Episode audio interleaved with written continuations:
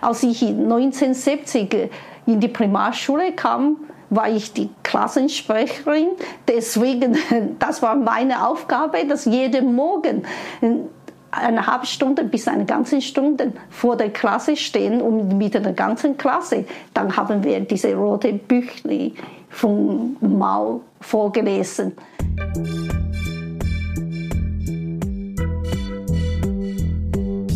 Willkommen bei Studio Libero, dem Podcast des Schweizer Monats, der Autorenzeitschrift für Politik, Wirtschaft und Kultur.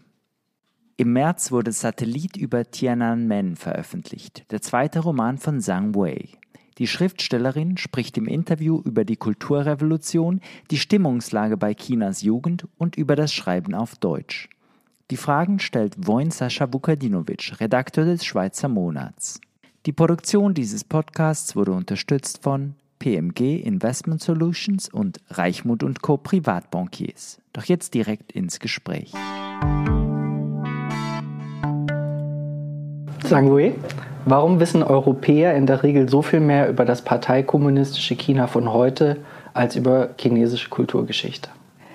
Äh, ich denke, weil die Europäer von Westeuropa äh, führte schon längstens äh, einen Krieg, sagen wir mal, gegen den Kommunismus. Äh, und die fände, dass das, der Kommunismus ist eigentlich, die Zeit ist rum. Jetzt äh, endlich die ganze Welt, äh, sogar China, ist bei dem Kapitalismus gelandet. Und ähm, gibt es dann aber trotzdem Gründe, warum man nicht vorstößt in die chinesische Kulturgeschichte vor 1945, vor 1900? Um sich mit chinesischer Philosophie zu befassen, mit chinesischer Literatur? Weil es viel einfacher ist. Das, das fände ich auch sehr bedauerlich, dass man geht nicht viel weiter zurück. Wahrscheinlich dass die chinesische Geschichte natürlich ist auch nicht äh, so linear und so einfach zu interpretieren. Das, um die chinesische Geschichte zu verstehen, brauchte man viel mehr Energie und Verständnis und auch ein großes Studium. Im Vergleich über den Kommunismus zu sprechen, das ist einfach ein politisches Thema. Und ich glaube auch nicht, viele Leute hier haben den Kommunismus aus Theorie studiert oder miteinander ausgesetzt. Es ist nur einfach ein politisches Thema, dass jeder hatte eine Meinung dass mit dem Kapitalismus sind wir gut unterwegs. Deswegen ist der Kommunismus eigentlich falsch.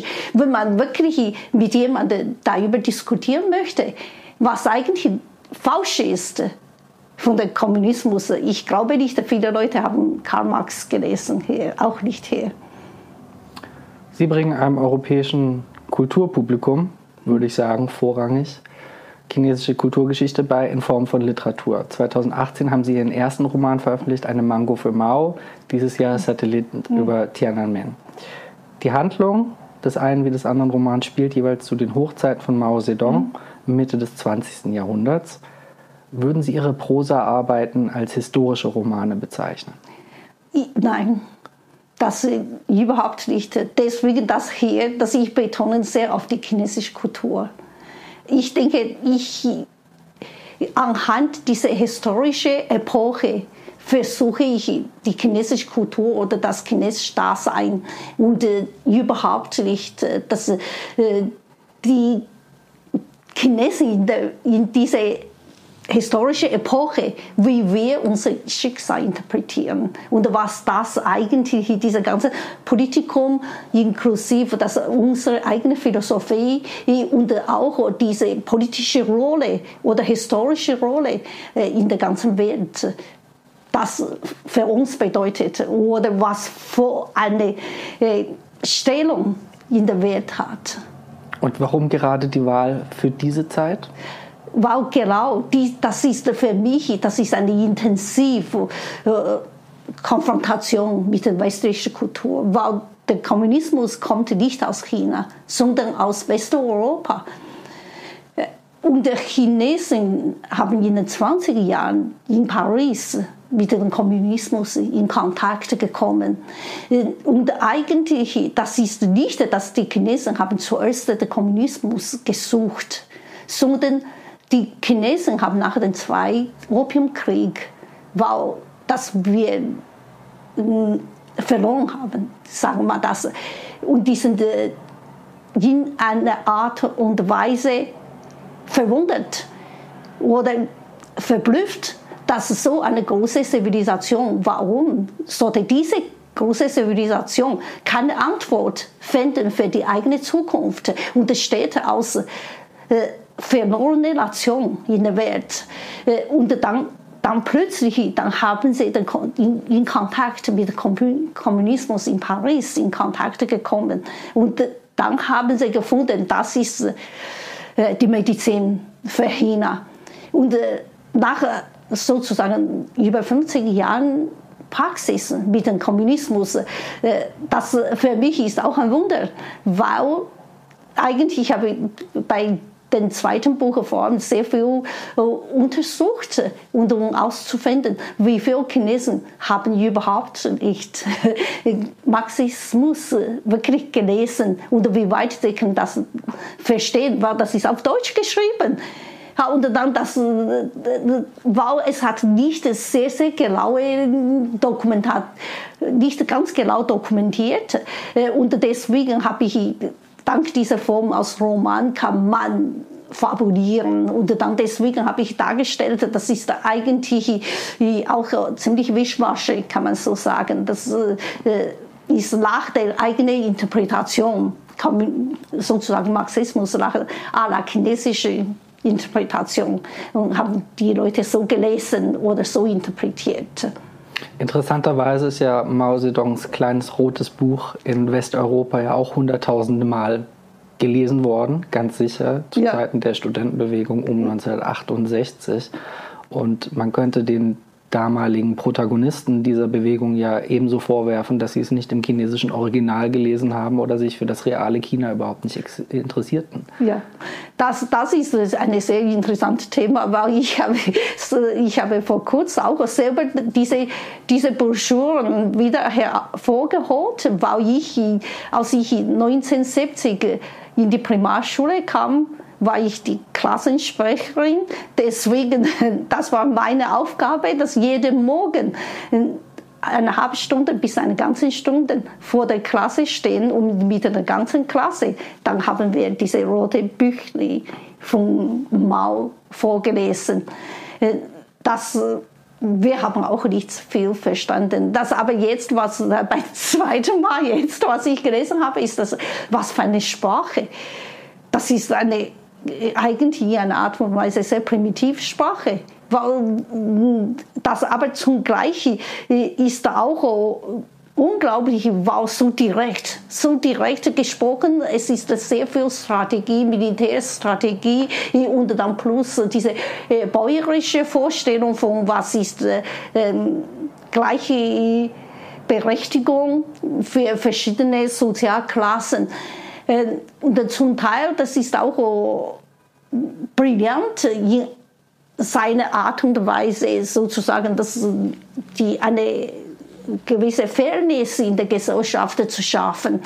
Ähm, aber sonst mehr als das nicht. Das natürlich wie Sartre und so, die, die sind dann alle nach China gegangen, Beauvoir und die, die haben total idealisiert äh, und auch Roman äh, Barth auch, das auch alles, alles sehr, sehr romantisiert. Das hatte diese, wie gesagt, 68er Generation damals.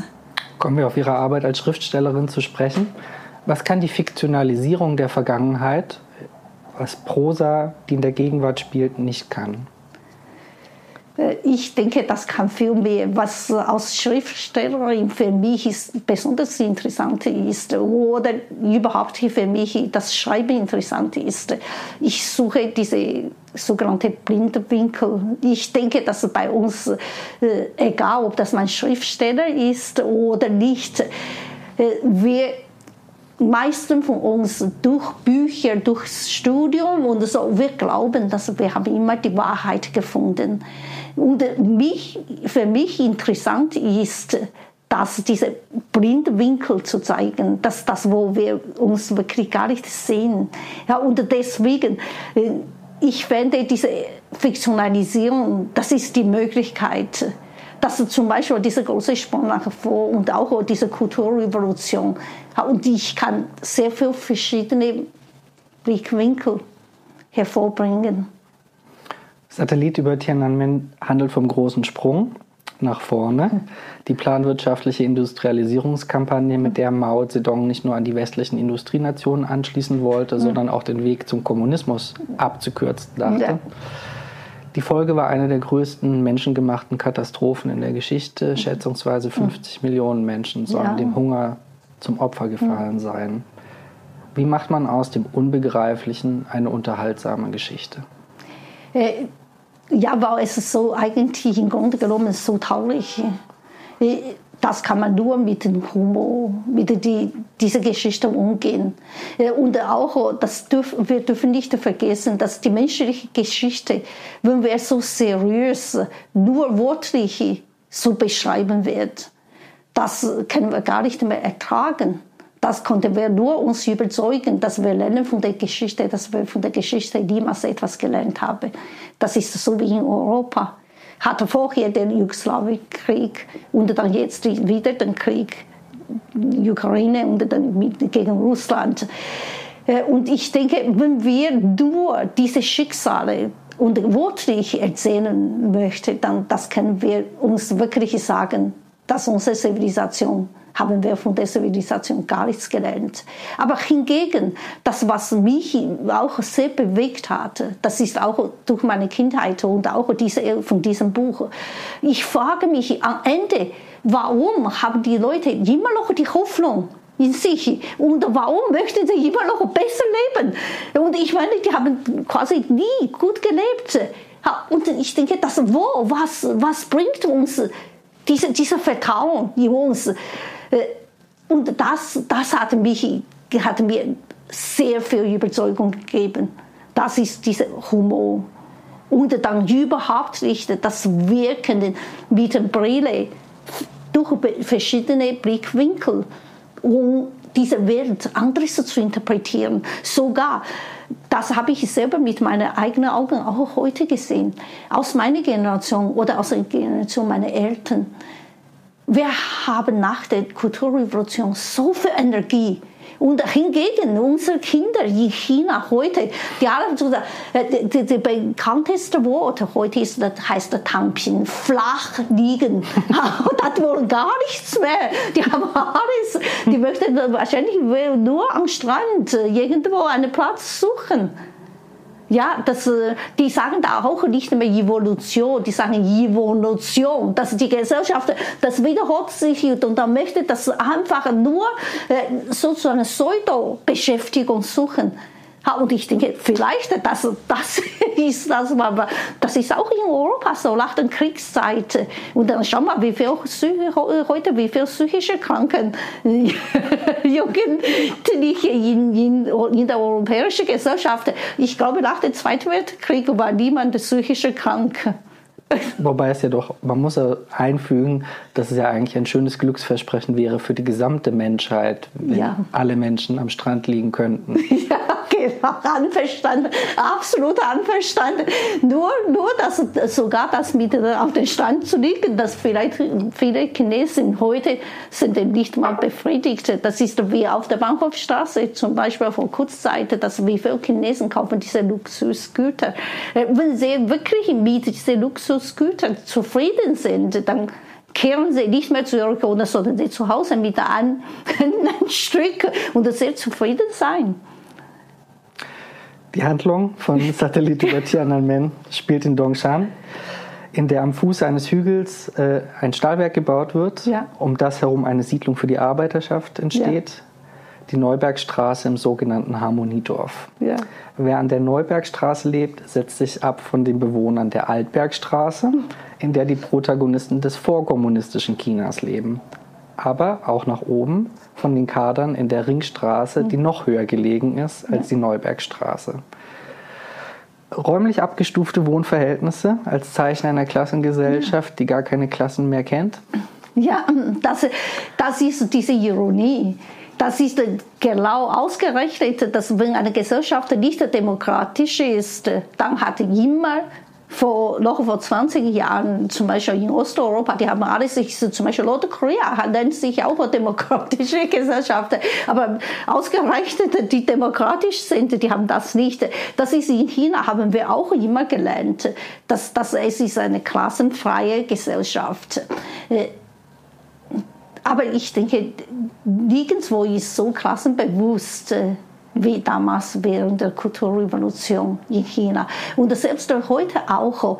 Die Leute haben schon angeübt, in diesem Modus so zu denken, so zu sagen, ja, die, die haben das verdient, die sind besser als wir, die sind so überzeugt, die zum Beispiel Parteimitglieder, dass man macht auch Witz eigentlich miteinander. Sozusagen meine Parteimitglieder äh, irgendetwas, äh, einen großen Fehler begangen hat, dann hochstlos verliert die Parteimitgliedschaft und die andere setzt in Gefängnis.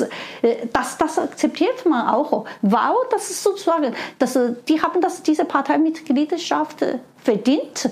Deswegen sind, sie gehören zu einer hohen Klasse. Die sind die Eliten in der Gesellschaft. Und dann das ist, hat auch mit der chinesischen Philosophie zu tun. Die Chinesen suchen nicht, was die meisten in der Gesellschaft wollen. Die suchen, was ist die Beste. Dann die Beste fällt nur auf diese Elitegruppe. Die sollten das Volk führen. Das ist diese, diese Idee. Das alte China, das Mao Zedong zu überwinden versucht hat, taucht zu Romanbeginn ja jetzt in sozialer Weise auf. Sei es als Kinderreichtum, mhm. der dann verschwunden ist aus ja. China, sei es als Feng Shui, ja. das in Anlehnung an Karl Marx als Opium für das Volk bezeichnet ja. wird. Und im Handlungsverlauf zeigt sich dann, dass gegenseitige soziale Kontrolle als Kennzeichen jedes totalitären Systems ja. von der arbeitenden Bevölkerung selbst ausgeht und ja. es dafür überhaupt keine Direktive von oben braucht. Ja. Was sagt uns das? Äh, das, das ist eine Mischung. Das ist sehr interessant in China. China ist äh, nicht, wie gesagt, nicht der orthodoxe Kommunismus, weil das kennen meisten Chinesen überhaupt nicht. Und äh, wir, zum Beispiel, ich bin durch die Schule gegangen wir haben immer gesagt, wir haben Marxismus studiert ich erinnere mich nicht so richtig, das aber ein Kapitel von von Karl Marx äh, oder mein Kommunismus, äh, ja, Manifesto oder irgendetwas gelesen. Das nicht. Das aber, man hat ganz mit systematischen selber interpretiert. Das ist anhand des Konfuzianismus, anhand äh, mit Taoismus, sie waren sehr vorsichtig, äh, vorsichtig aber dann mit Konfuzianismus ist ständig so weiter interpretiert. Zum Beispiel mit dem Konfuzianismus ist sehr stark diese Hierarchie-Denken äh, dass die, die man muss sich kultivieren. Und auch hier bedeutet, man kultiviert mit dem Kommunismus diese Theorie vom Kommunismus kultivieren. Wer am meisten kultiviert hat, dann gehört zu der Elitegruppe. Und diese Elitegruppe hat das Recht, äh, für das Wohlsein des ganzen Volks zu agieren und dann sie kontrollieren auch sozusagen das Basisvolk. Und äh, das ist äh, weitgehend bis heute akzeptiert und dann die Leute finden, das ist sogar gut, weil die wissen besser. Die wissen, und äh, das ist diese Art und Weise, man sogar überzeugt das Volk sozusagen, hey, ohne, ohne diese, diese Top, diese, diese Gruppe, dann bist du Locho, wahrscheinlich Bauer oder Locho, oder Bergbauer oder so, irgendetwas.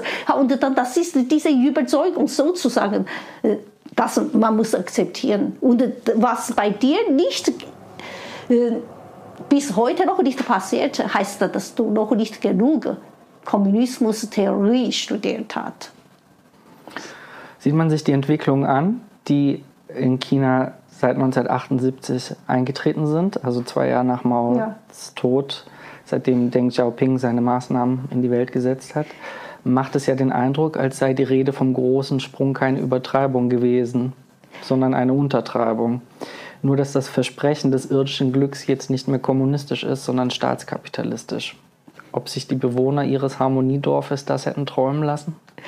Äh, Die, ja, das, diese, diese Dörfer, das ist wie zum Beispiel am Schluss äh, von diesem Roman, das hat man gelesen, dass diese Frauen, äh, wie, wie fähig sie sind. Das ist auch, mein, das auch chinesische Volk, weil man guckt immer zurück, dass wir für tausende Jahre Geschichte die Chinesen schon erlebt haben. Und deswegen reden sie, dass mm, es hat ein Sprichwort, sozusagen, durch diese Dunkelwald kommen wir aus, das ist wieder ein neues Dorf für uns. Äh, das, was passiert, das ist nur die Geschichte, das ist, das ist die, der Weg im Leben, das ist nie eben, aber dann kommt es immer aus besser. Und deswegen mit dem großen Sprung nach vor. Eigentlich, man kann auch sagen, das, was heute in China passiert, die Leute, diese Praxis, wie sie agieren, ist mehr oder weniger nach der gleichen Methode. Das euphorische, fantastische Übertreibungen, Idee im Kopf, sonst dann man fragst, nach welcher Theorie, nach welchem Modell? Nein, Versuch mal, versuch mal. Wenn das nicht geht, dann versuchen wir etwas anderes. Sie haben den Roman auf Deutsch geschrieben und veröffentlicht. Mhm. Was können die beiden Sprachen, Deutsch und Mandarin, im Vergleich? Kann eine der beiden etwas besser als die andere? Ja, das Chinesisch ist vor allem eine sehr vage Sprache. Eine vage, ganz umgekehrt von, von, von deutscher Sprache, was klar und deutlich ist. Und das, deswegen auf Chinesisch, weil wir haben auch nicht diese Zeittempos, wie das deutsche Sprache ist, total über, übertrieben. Das ist, man braucht das gar nicht so viel. Zum Beispiel bei Chinesen, wir haben kein, nicht mal Präteritum und keine Vergangenheitsform und Perfektform und so. Man hat perfekt sich verstanden und umso besser. Man also immer zwischen Zeilen kann man immer, immer so und so interpretieren. Oder, und dann auf Deutsch ist das, das ist sehr klar deutlich. Es ist schön, hat immer gesagt, und dann die anderen haben keine Chance, anderes zu interpretieren. Aber dann da verliert auch diese Möglichkeit. Deutsche haben, fürchtet immer vor Klischee. Und die Chinesen sind Großmeister von Klischee. Und die übertreiben das mit der Klischee. Ja, und deswegen, da kommt, verursacht, bewusst oder unbewusst, bringt auch das sehr viel Witze. Und dann, das ist in der Gesellschaft, man kann ununterbrochen miteinander Witze und so Genauigkeit, lass uns mal beiseite. Weil das, das geht, erreicht sowieso die Genauigkeit selber, muss man sich nicht so, so, so große Mühe geben. Und dann bei den Deutschen, finde ich, das ist dann sehr übertrieben. Das ist diese mit der Genauigkeit. Okay, das als Individuum, da fand ich, ich profitiere auch davon, weil ich selber nicht so genau bin und dann die anderen machen das für mich, zum Beispiel als Beamter oder so. Aber dann die, die Sprache, die chinesische Sprache, ich fand es sehr poetisch, sehr lyrisch und ja, man fühlt sich sehr beflügelt, wenn, wenn man diese Sprache nimmt. Und dann, das ist, das ist eine Sprache zu genießen. Eine Sprache für den großen Sprung nach oben? Ja, genau, das auch. Da, da, genau, da kommt auch zum Beispiel so, also solche Fantasie. Oder das, ich glaube, das liegt auf Deutsch. Wenn man diese richtige Grammatik für so großen Sprung nach vorne. Und denken Sie, es wird eines Tages eine chinesische Übersetzung geben von Satellit über Tiananmen? Jetzt sicherlich. Jetzt, das, das kann ich mir nicht vorstellen momentan. Das, da, da die, die jetzt ist immer noch so vorkonzentriert, wir sind noch? Nicht ganz vor, wir sind nur auf der, auf der zweiten Reihe, die, die fürchten, dass sie setzt immer auf der zweiten Reihe hinter USA oder? Und dann die denken, dass ah, wobei USA ist gar nicht mehr auf der ersten Reihe, aber dann die sind doch nicht auf der ersten Reihe gelandet. Und deswegen die müssen noch einen großen Sprung, noch einen weiteren großen Sprung machen. Mhm. Ja. Wird europäische Literatur viel gelesen in China? Ja, ja, das viel mehr als die Europäer von der chinesischen Literatur. Das, ja, das bin ich sehr glücklich. Ich sehe eine Frage über so etwas äh, so zu fragen, dass die tatsächlich zum Beispiel meine Generation, damals, wir haben fast zum Beispiel Balzac und so gelesen und auch russische Literatur und sehr viel äh, auch englische Literatur äh, und später auch amerikanische Literatur und allgemein europäische Literatur haben wir auch einfach viel, viel, viel gelesen. Äh, und auch von der Geschichte ist auch nicht unbekannt für uns. Das, äh, hingegen, ich denke, hier, ja, China ist auch, heute ist nur die Wirtschaft äh, wahrscheinlich beeindruckt äh, meisten Europäer, aber die Literatur nicht, die Kultur auch nicht. Deswegen, das äh, umgekehrt kann man wirklich fragen, außer das mit dem Thema auseinanderzusetzen, dass China ein kommunistisches Land ist. Warum fragt man nicht, was für eine Kultur hat China? Wie, wie wie unterschiedlich ist die chinesische Kultur von uns her. Welche chinesischen Autorinnen und Autoren empfehlen Sie Ihrem Lesepublikum? ich finde, das, es gibt so viel, so viel, dass, dass, da, habe ich auch letztes Mal bei, auf dem Literaturclub und ich denke, das kann man gar nicht sagen. Man, da beginnt man mit, wahrscheinlich zuerst mal mit ein bisschen Konfuzius, das ein bisschen ABC, dass da wirklich das einfach das ein bisschen annehmen zu, zu dieser Denkweise, zum Beispiel oh, dieser Monotheismus, was man in Europa erlebt, das mit einer Religion. Dass die chinesische Denkweise sind nicht Religion. Zum Beispiel Konfuzianismus, Taoismus sind keine äh, wirklich nicht Religion. Aber dann, dann haben wir auch Buddhismus, sozusagen diese Patchwork. Wie, wie wächst man so mit dieser verschiedenen Denkweise äh, so auf? Und was bedeutet das?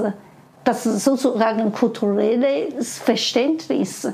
Äh, und solche Sachen. Und dann, bevor man beginnt, wirklich, natürlich, man kann auch moderne Literatur heute lesen, aber dann das, ich denke, die meisten Leute kommen gar nicht sehr weit und dann fühlen sich schon frustriert sozusagen. Die finden das, aha, ja, sind sie so, so komisch. Ja, und dann, die, die, die müssen suchen und sozusagen diese Geschichte, äh, wer ist diese Erzählung, da, dieser Roman, Erzählung, das tatsächlich kommt aus Europa. Äh, aber dann schreiben, das hat auch in China immer gegeben. Aber dann erzählen sie ihre eigene Geschichte und so. Das finde ich auch weil das ist bei uns ist sehr flach oder nicht so, so, so diese Perspektive, so geht ein eine Geschichte und dann weiterentwickeln und dann bis zu Ende. Und dann, das ist dehnt aus einem Bild so, so in die Horizont, so, so weit und breit. Und ich meine, das ist die sozusagen tatsächliche physische Geografie ist anders interpretiert, auch als in, in der europäischen Kultur. Eine letzte Frage. Es gibt Stimmen, die sagen, dass das 21. Jahrhundert ein chinesisches Jahrhundert wird. Falls das stimmt, ist das Anlass zur Sorge, zur Freude oder für was ganz anderes? Dann das ist einfach die Realität. Das ist wie bevor 1820 das war China, das war auch eine Welt, wie aus, aus chinesischer Perspektive war China war auch Satz wirklich im Zentrum. Oder das, die chinesische Wirtschaft äh, trug 30 äh, Prozent, ein Drittel der Welt GDP damals. Äh, jede dritte selber die Europäer aus Südamerika bekommen hat geht nach China, um die chinesischen Luxusgüter zu kaufen. Und China nichts umsonst nennt das China Zungo, ja, den Mittelkindern oder mhm. ja, reichte Miete. Das meine ich, dass wenn, wenn das so, ich denke nicht so einfach, weil die Geschichte wird nicht in dieser Art und Weise so einfach wiederholen. Aber es ist tatsächlich so, ich denke, dass als Europäer vielleicht äh, hat man das Gefühl, man wird erwischt von den Chinesen, weil man hat niemals gedacht, dass die Chinesen was an der Rand der sozusagen der Zivilisation, zum Beispiel in, bis in den 90er Jahren und so. Und dann plötzlich, ich denke, dass, aha, da jeden Tag lesen wir etwas über China in der Zeitung. Äh, aber ich denke, es ist wichtig, um die chinesische Kultur zu verstehen. Und äh, umso wichtiger wahrscheinlich ist auch die Literatur zu lesen, weil da zählt, wie die Leute denken und wie sie leben und was für eine Kultur sie im Alltag ausüben. Sengwul, Sheshe. Busche. Das war Studio Libero, ein Podcast des Schweizer Monats. Weitere Informationen finden Sie unter www.schweizermonat.ch.